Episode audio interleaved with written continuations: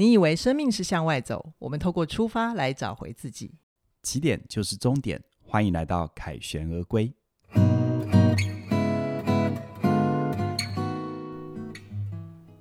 大家好，我是凯宇。大家好，我是怡璇。今天的凯旋而归要来聊一个很不一样的主题哦。是什么呢？我们之前都没有聊过的伴侣关系。我想，我那那我应该算是有代表性，还是没有代表性？你现在我是有，我觉得有过伴侣关系，然后后来又，我觉得你很有代表性，而且你现在很有市场性。哦、是好是好，好好好。我觉得在人生里面，亲、嗯、密关系也是我们能够凯旋而归的重要的一环。嗯哼。然后就女性的角度来看，我有发现啦，嗯、跟凯宇讨论一下。我觉得近年来的女性啊，会对于亲密关系的品质要求越来越高。对的，比如说要陪伴啊，嗯、要好好说话，嗯、要交流，要温暖，嗯、要能够交心嘛，嗯、对不对？嗯、对。那我不晓得，就是这样女性的需求，在凯宇的角度来看，你你你有你有观察到最近对男性来说这个议题的困扰是什么吗？有啊。而且回溯一下时间点哦，嗯、我们说凯旋而归是我写给二十五岁的情书的情书嘛，对不对？对。那我就还特别去查查什么？我还记得我那个时候大概也是二十几岁的时候，嗯、所谓的“新好男人”这个词汇就是当年开始的。怎么来的？嘿，新好男人呢？呃，如果大家有呃，大家如我不知道你记不记得，你上有一个车款叫做 All New Sentra 哦，它在一九九五年的时候，那时候推出上市。他的广告打的就是这个新好男人，男人呃，有真的有记忆耶。对，刚好距离现在也快二十年，对不对？是是，没错啊。对对对，哎，没有没有，不是，哎，对对。你说一九九五嘛？对对对啊，现在二零二三吗，对，差不多。对，所以 我那个时候真的就开始有那个词汇，然后好像，当然，其实因为社会也在进步啊，各方面，大家对于呃，什么叫做好男人啊，对呀，呃，所谓男人的典型形象也在改变，从那个时候就非常明显。哦，那现在呢？就是你这样子走过二十年，你自己也经历过了一些亲密关系，那你现在在在看，就是我们男性的困扰大众会是什么？我觉得男性的困扰哦，我如果回到我自己这一代人，我回想那个时候，从二十几岁到四十几岁，然后我感觉哈，那个时候尤其特别提到新好男人。我必须讲，我这一代人对新好男人是向往的。哦，因为你想想看，哈，好像有一个蛮不错的家庭，是，然后可以不用像上一辈的男性这么的权威，嗯，好，然后可以好好对待自己的伴侣，然后假日可以开车出去玩，哦，然后呢，面对亲子关系不再那么的冰冷，嗯，可是呢，呃，麻烦就在于真知道做不到啊，你好诚实哦，对，其实。我不，我想现在的现在，如果你是二十几岁的，我想可能你的那个 gap，呃，那个辛苦可能会好一点吧，我猜啦。嗯、如果不是的话，嗯、欢迎大家留言吐槽我。哦，OK。但如果以我自己的主观，我说，如果从我现在四十几岁要回去看我那个二十几岁，我觉得当年应该说当年没有我自己在整理里面的这两个感觉，嗯嗯但是是。经过了很多年，比如说我三十几岁、四十几岁的时候，嗯、我觉得当年有两个特别明显的感受，应该说有两个特别明显在行为上面的呈现。嗯、好，但是感受上还没到。哦，感受上因为只是看 All New Sentra 的广告嘛，嗯、就觉得很向往。嗯嗯嗯、啊，可是随着你越来越成熟，你知道成熟会让人看清事实，嗯，而事实会让人成长，但它是用幻灭的方式，就让你啊，原来很难做到这样。快点快点，我想听这两个。第一个就是无助感啊！哦，当年二十几岁都觉得自己可以做到嘛，嗯、自己可以开着 All New Sentra，然后带着成为新好男人。对啊，对啊，对啊！可我后来发现哈，特别在走过这个时代，那个时候的无助感其实蛮强的，因为广告形象是广告形象，但是你的生活是柴米油盐酱醋茶，是像不像现在？其实每一代人都有这种功课啦，嗯、就是你理想当中的形象跟你实际能做到的，嗯。其实有很大的落差嘛，是有一些落差。对、嗯、我们那时候的，其实那个无助感其实蛮大的。嗯、那一直到现在，我教学，我也有很多二十几岁、三十几岁啊，甚至于四十几岁的男性踏进教室，我觉得那无助感仍然在。真的、啊，因为他们想踏，他们会踏进教室，某种程度上，也就是想要改变一些事情。对。可是，我觉得那个学习的意愿是很令人感佩的。嗯。但是那个内心当中的慌张，嗯，也是很大的。嗯、而这个慌张就要讲到另外一个，对啊，为什么会慌张？为什么？其实我觉得是缺乏典范。哦，我二十几岁的时候，请问 All New Sentra 的那个广告能够成为真正意义的典范吗？那时候广告明星是谁？你记得吗？我 我忘记了，他只能当成是一个理想的形象。嗯嗯嗯。但理想形象跟典范是不一样的。对啊，就像是你很羡慕。你很羡慕某个明星，嗯、跟你自己要走上的明星之路其实是两回事。凯宇说的典范是指真的有那样子一个活出来的男人，让你们可以学习，是吗？最白的就是我们生活，我们我们的生活能接触到的人里面，根本没有，嗯、应该说很少有这样的，很少，嗯、很少有这种可能，他对待伴侣可以这么的温柔，嗯、这么懂生活，这么有情调，哈、嗯，然后又。进得了厨房，好出呃这个出得了厅堂，出得了厅堂。哎，这以前是在描述女性，女生，但现在要描述男生。对对对，幸好男人是要这样。所以你知道那种缺乏典范，他就是说我理性上知道，但是我缺乏真正的、真正的模仿的对象哦。尤其比如说我们的时代背景，像呃这个后现代很多。权威都解构了，是都被解构。但我们理论上知道这是好事嘛？嗯，就比如说，我看一代一代的年轻人，一代一代的人的那个解放性越来越好，嗯嗯，可是慌张性也越来越多，哎，因为越来越不确定啊。对，嗯、人很奇妙，就是当我们被压抑的时候，我们想要挣脱，嗯，可是当你对于某些事情被压抑很久的时候，突然挣脱，我们都觉得可能会因为挣脱感觉到快乐、更自由。对，但事实上不是如此 啊，不然是什么？我们有没有那种经验，就是你离开了一段其实不太好的关系，嗯，可能是不太好的伴侣，可能是不太好的工作，嗯、可能是不太好的这个关，就是友情。哦，我们都觉得离开就好棒哦，对不对？哦，我但我们真的搜寻一下我们的记忆，记忆那种离开之后，其实你反而会有一段时间是蛮空虚的。对对，他有一点病态啦，就是哎、嗯欸，你怎么离开了一个受伤害的关系，你反而还觉得空虚？嗯、但其实这也合理耶、欸，嗯、因为。再烂的信仰，它都是你生命当中一个信仰嘛，哦、对不对？嗯、我知道我不能像我爸爸妈妈、爸爸那一代这样子面对家人、嗯、面对伴侣，嗯嗯、好，但是我其实不，我知道我不能那样，但不等于我，我知道我该怎样。哦，所以凯宇的意思说，呃，在你的那个年代，我们都向往成为一个新好男人，但是因为缺乏典范，我们也还在这个路上摸索。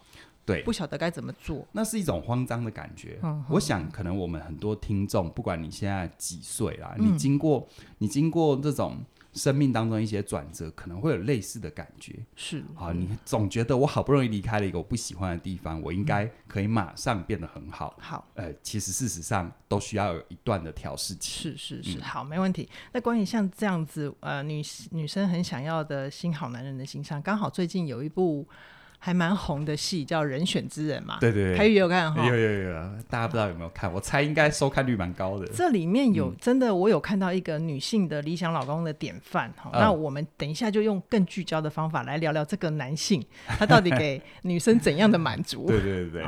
我先讲一下，这个主角叫做陈家静，他在戏里面的角色叫陈家静，然后他是一个呃虚构政党的幕后。幕僚人员，然后他是文宣部的主任。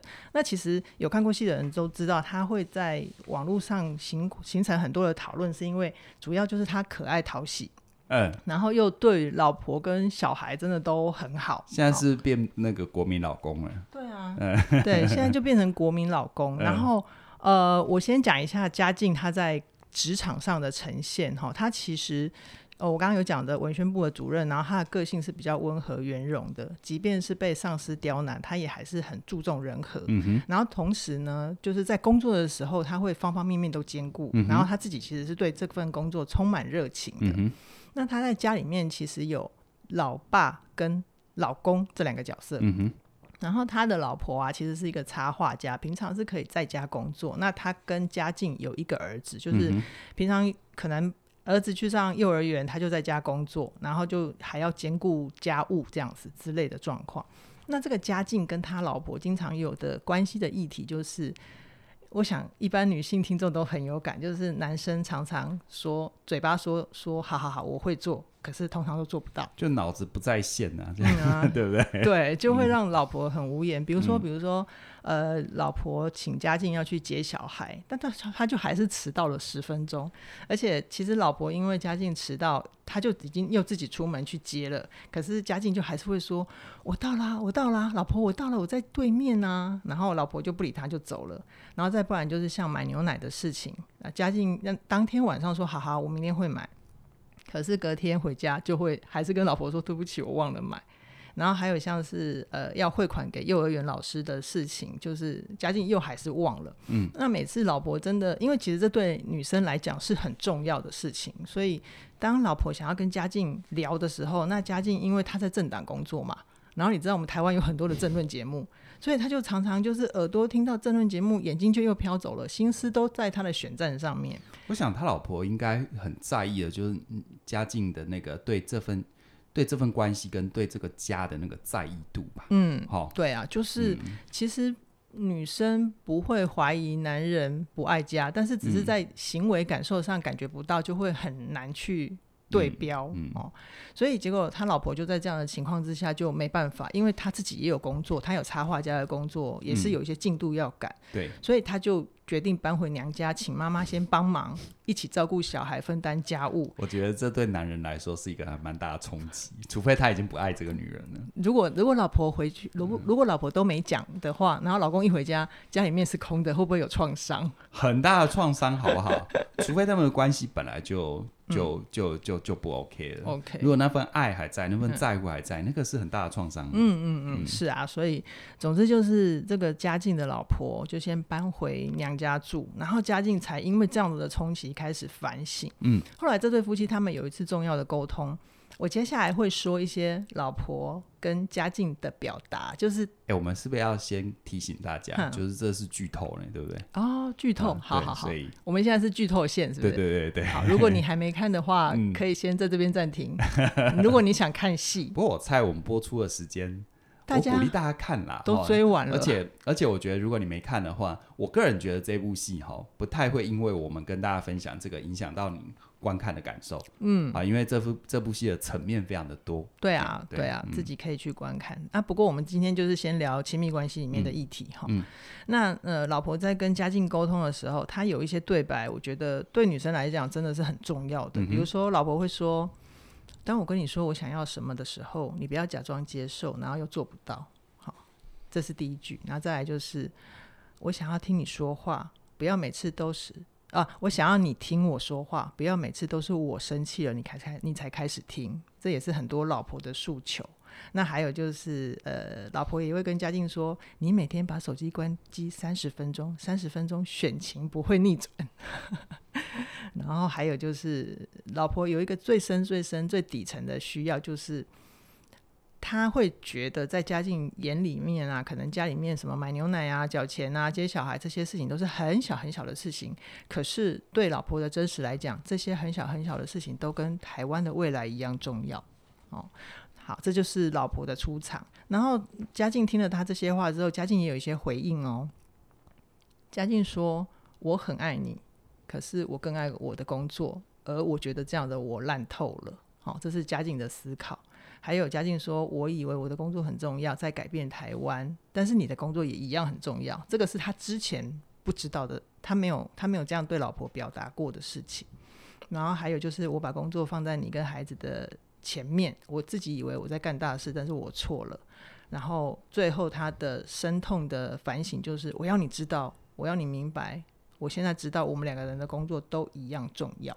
好，所以。”因为这样子的沟通啊，其实让我从女性的角度来看，我会觉得我看到一个什么样的男人呢？就是他能够觉察，他愿意犯犯啊，愿意认错，而且他足够柔软，所以才因此成名的国民老公。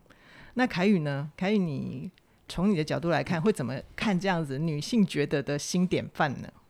这个国民老公啊，其实如果大家有看戏的话。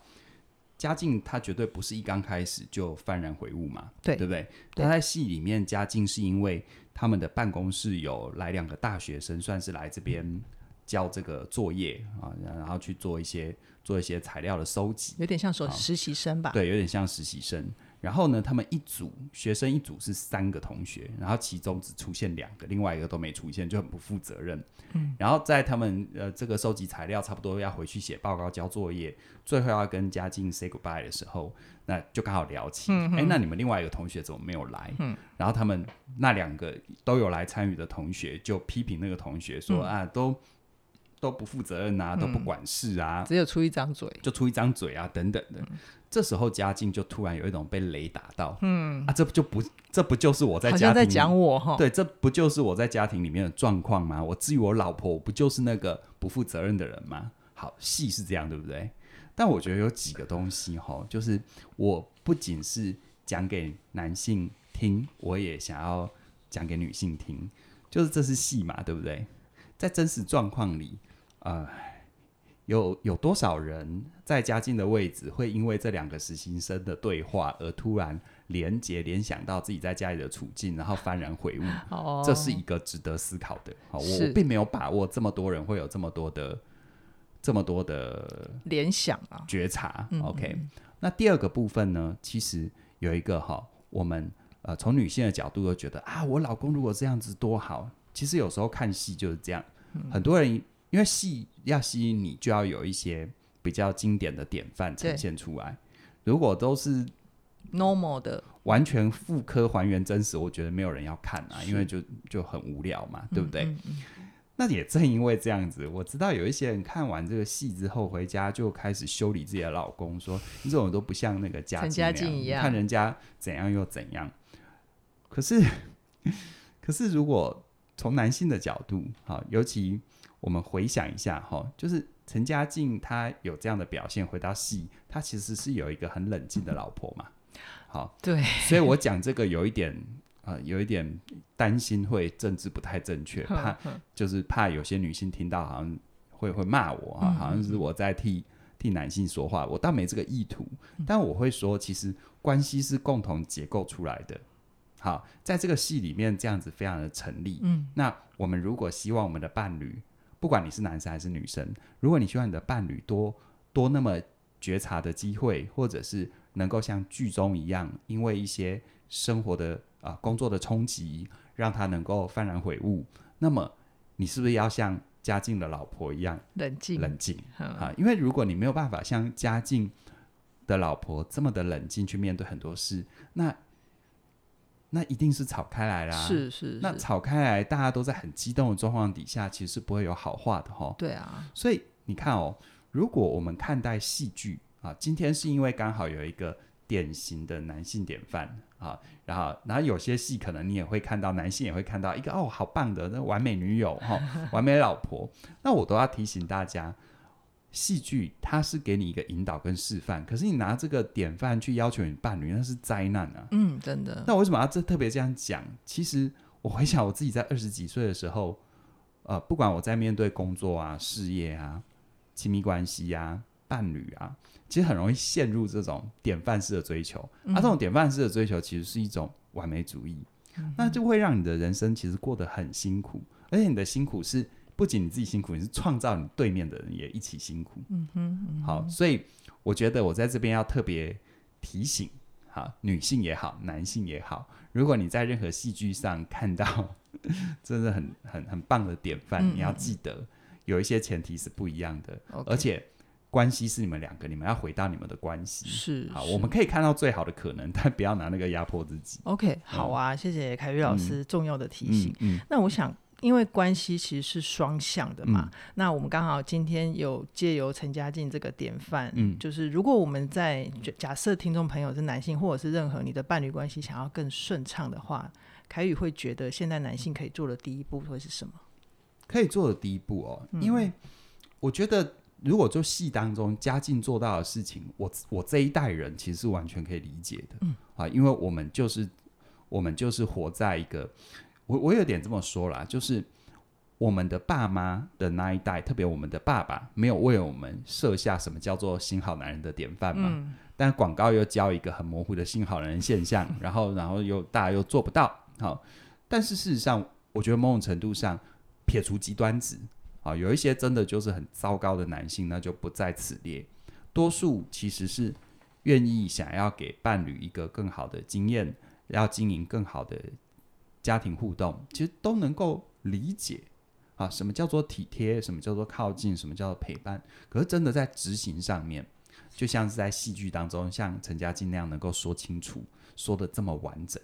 你看哦，那台词写的多好！来，我翻一下本哈。嗯、你看、哦，我以为我的工作比较重要，在改变台湾，可是你的工作一样重要哇！你看多 sweet 啊！对，然后再我把工作放在你跟孩子面前面，我自以为做大是我错了。嗯，我我必须讲，它是戏剧语言，它在真实生活，嗯。嗯可能工作压力啊，或者是回家就看到老婆的脸啊。其实有一个更重要啊，对，老婆的脸、嗯、啊，这个不要加强，我会被骂。好，我我觉得有一个东西叫做，它其实我们生活当中不会这么讲话，多数时候不会。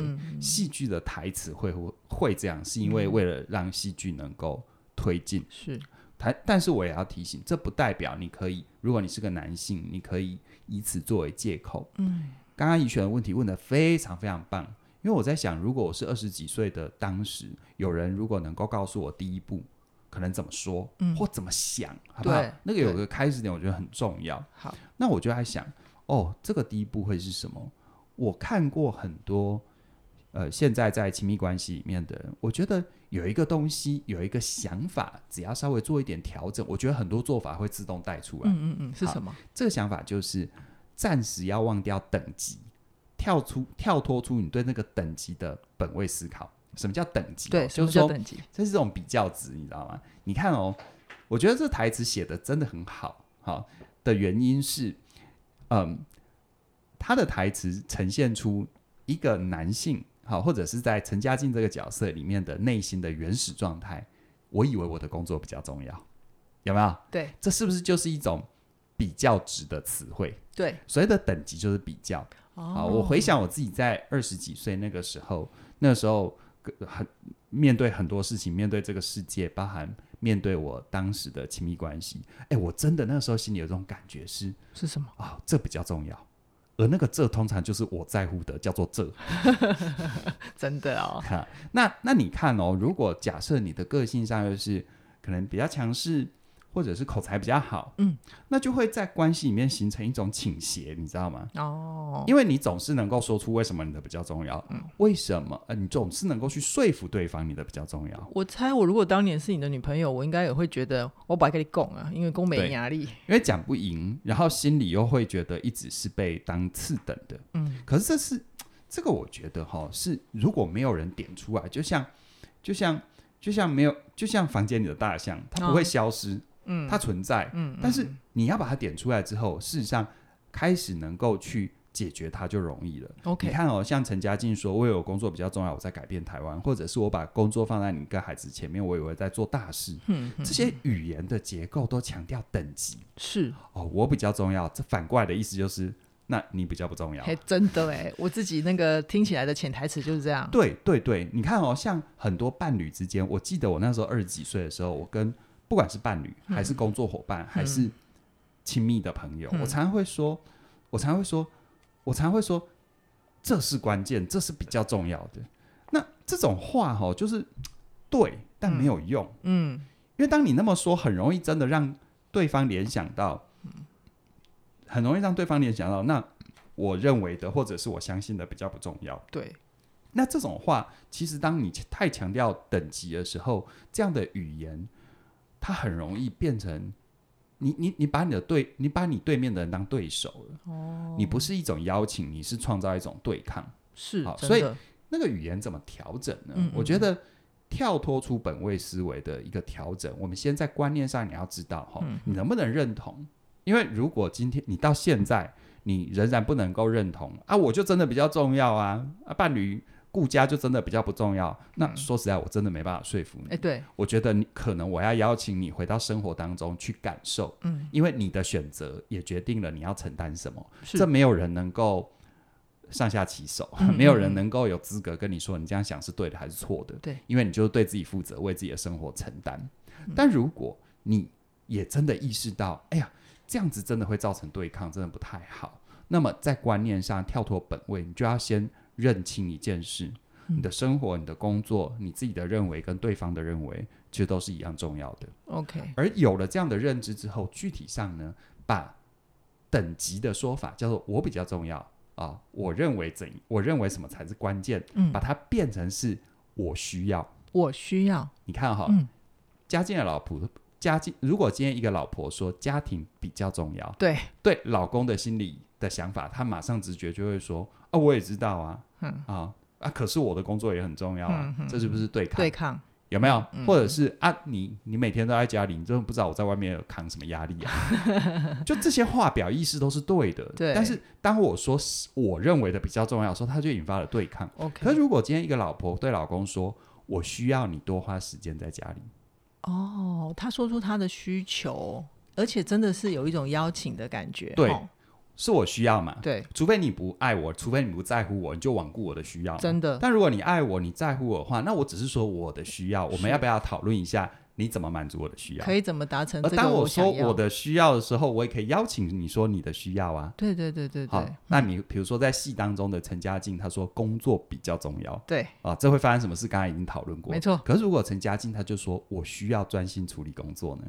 哦，好，我需要专心这三十分钟。嗯，我需要什么？我需要什么？嗯，好，我要先说，这世间没有什么呃这个神奇的方法。你开始说我需要，你们的伴侣关系就从此这个这个像童话故事一般的美满，也没这么理想，没有没有这种事。是，可是我觉得是一个开始，是因为你仔细想想，我们过去其实以我这一辈的人，我现在四十几岁哦，我看我那个爸妈当年。他们的沟通，特别是男性的沟通，真的就会、嗯、就会呃，工作比较重要啊，是。赚钱比较重要啊，都比较直接的，有没有？命令式的。啊、呃？孩子的孩子学费要付得出来比较重要啊，嗯，嗯有没有？这些话背后的潜台词就是啊，你在乎的不重要，我比较重要，嗯，好。可是如果我觉得你，我我我觉得如果要大家做很难的事情，有一点不切实际，嗯，我们大家练习看看，把。什么东西比较重要？把它变成是我需要，我需要，因为我们的语言会创造我们的想法、我们的信念，而我们的信念会会创造出更多你想要的真实状况。没错，没错。我觉得今天这个干货真的好实用哦，嗯、就是 如果你有很直接的觉得。我现在去洗澡比较不重要，但你可以跟试着跟你的伴侣说，我现在需要五分钟，好好跟我同事讲完电话，我就会去洗澡，可能就比较不会吵架了吧。不过你这个例子我刚才有点听完，我想说，怎么了？谁认为洗澡不重要？那么脏吗？没有啦，我我刚刚情刚刚的情境没有讲清楚。嗯、好，好，我想刚刚凯宇帮大家示范的，从、嗯、我比较重要的概念去转换成我需要，嗯、其实它是一个在语言上会。给你的伴侣传达一种比较多的邀请，而且比较不容易形成你们互相的防卫跟对抗。对对对对对，哦，我觉得你讲那个邀请真的画龙点眼睛，嗯，没错。其实伴侣它本来就平等的，但我们的语言常常创造不平等，是常常创造对抗。是啊，所以凯宇有一门线上课程叫做《活出有选择的自由人生》，重塑信念，你的未来你说了算。其实就有很多这种大量的帮你从。讲话开始去调整你的信念，而你说出来的话又会去营造你想要的真实。简单来说啦，就是我们都想要心想事成，对不对？是，我们都以为要深谈做法，对不对？对，但其实不用。你只要改变的语言，你的人生很多事情真的会心想事成。OK，OK，okay, okay, 而且现在加入这门课程，嗯，你还会有一个买一送一的很棒的优惠，就是同时收听嘉玲老师的《你是哪种人？荣格与十六型人格》。对，这个是你买你加入了活出有选择自由人生之后就送给你的。没错，对。那我们现在的呃调价，呃在六月二十八之前会调整价格，所以应应就是请大家在这段时间赶快把握机会加入，就可以活出你想要的人生。今天先跟大家聊到这边，期待下星期空中再会，拜拜。拜拜。